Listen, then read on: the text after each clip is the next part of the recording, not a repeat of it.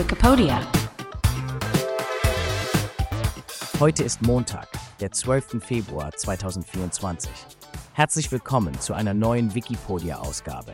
Der heutige Beitrag basiert auf dem Wikipedia-Artikel Wendisches Seminar. Wie immer wird der Podcast von einer KI generiert und vorgetragen. Viel Spaß beim Zuhören.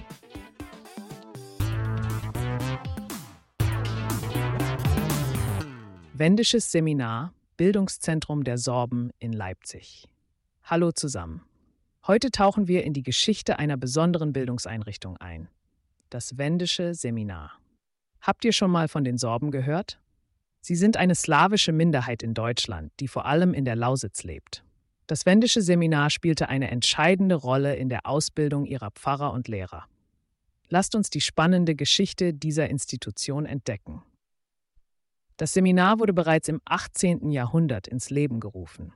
Genau gesagt im Jahr 1787, als der preußische König Friedrich Wilhelm II.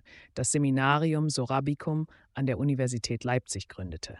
Stellt euch vor, zu dieser Zeit gab es ein lebhaftes Interesse an der sorbischen Sprache und Kultur, und das Seminar sollte die Fortbildung von Lehrern und Geistlichen in dieser Sprache sichern. Erstaunlich, nicht wahr? Doch warum hieß die Einrichtung Wendisches Seminar? Nun, Wenden war eine verbreitete Bezeichnung für Slawen in historischen deutschen Quellen. Im Laufe der Zeit wechselte die Institution mehrmals den Standort, von Leipzig nach Wittenberg und Göttingen und zurück nach Leipzig. Stellt euch das als eine Reise durch die Landschaft deutscher Universitätsstädte vor, immer mit dem Ziel, das wendische bzw. sorbische Erbe zu pflegen. Im 19. Jahrhundert nahm die Bedeutung des Seminars weiter zu.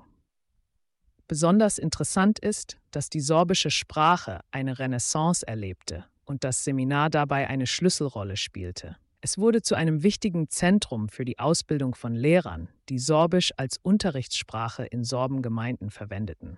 Könnt ihr euch vorstellen, wie es gewesen sein muss, in einer Zeit ohne digitale Medien Lehrmaterial in sorbischer Sprache zu erstellen?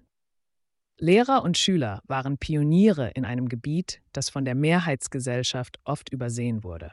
Sie schufen Lehrbücher und Übersetzungen und trugen maßgeblich zur Entwicklung der sorbischen Schriftsprache bei. Ganz schön beeindruckend, findet ihr nicht auch? Leider gab es auch Herausforderungen.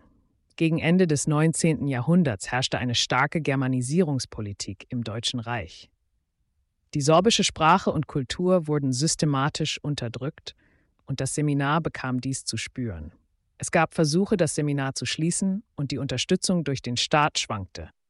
Trotzdem hielt das Seminar am sorbischen Erbe fest und setzte sich für seine Erhaltung ein. Auch im 20. Jahrhundert gab es Höhen und Tiefen. Während der Zeit des Nationalsozialismus wurde das Seminar geschlossen, da die Nationalsozialisten Minderheitenkulturen verfolgten. Nach dem Ende des Zweiten Weltkrieges in der DDR erlebten die Sorben jedoch eine Art Blütezeit. Die sorbische Kultur wurde offiziell unterstützt und das wendische Seminar dürfte erneut eine wichtige Rolle gespielt haben. Und wie steht es heute um die Sorben und ihre Sprache? Trotz vieler Jahrhunderte der Herausforderungen gibt es noch immer eine starke sorbische Gemeinschaft. Die sorbische Sprache wird in Schulen unterrichtet, es gibt Medien auf Sorbisch und die Kultur wird in verschiedenen Formen gefeiert. Das Wendische Seminar ist ein Teil dieser reichen Geschichte. Ihr Lieben, was wir heute gelernt haben, ist mehr als nur die Geschichte einer Bildungseinrichtung. Es ist die Geschichte einer kleinen, aber widerstandsfähigen Kultur, die sich den Widrigkeiten zum Trotz behauptet hat. Es ist auch eine Erinnerung daran, wie wichtig Bildung für die Erhaltung von Sprachen und Kulturen ist. Was denkt ihr? Wie können wir sicherstellen, dass solche einzigartigen Teile unseres kulturellen Erbes auch in Zukunft erhalten bleiben? Das Wendische Seminar zeigt uns, dass es Menschen und Einrichtungen gibt, die sich dieser Aufgabe widmen und dass es nie zu spät ist, ein neues Kapitel in der Geschichte einer Kultur aufzuschlagen. Vielleicht habt ihr Lust bekommen, selbst einmal in die sorbische Sprache und Kultur einzutauchen. Es ist ein faszinierendes Beispiel dafür, wie Vielfalt unser Leben bereichert. Das war ein kleiner Einblick in das wendische Seminar und seine Bedeutung für die sorbische Geschichte. Wir hoffen, ihr habt interessante Einblicke bekommen und seid neugierig auf das kulturelle Mosaik geworden, das unsere Welt so bunt und vielfältig macht. Bis zum nächsten Mal, wenn wir wieder gemeinsam in die Geschichte eintauchen. Das war der Wikipedia-Podcast zum Artikel des Tages Wendisches Seminar. Vielen Dank fürs Zuhören. Bis zum nächsten Mal.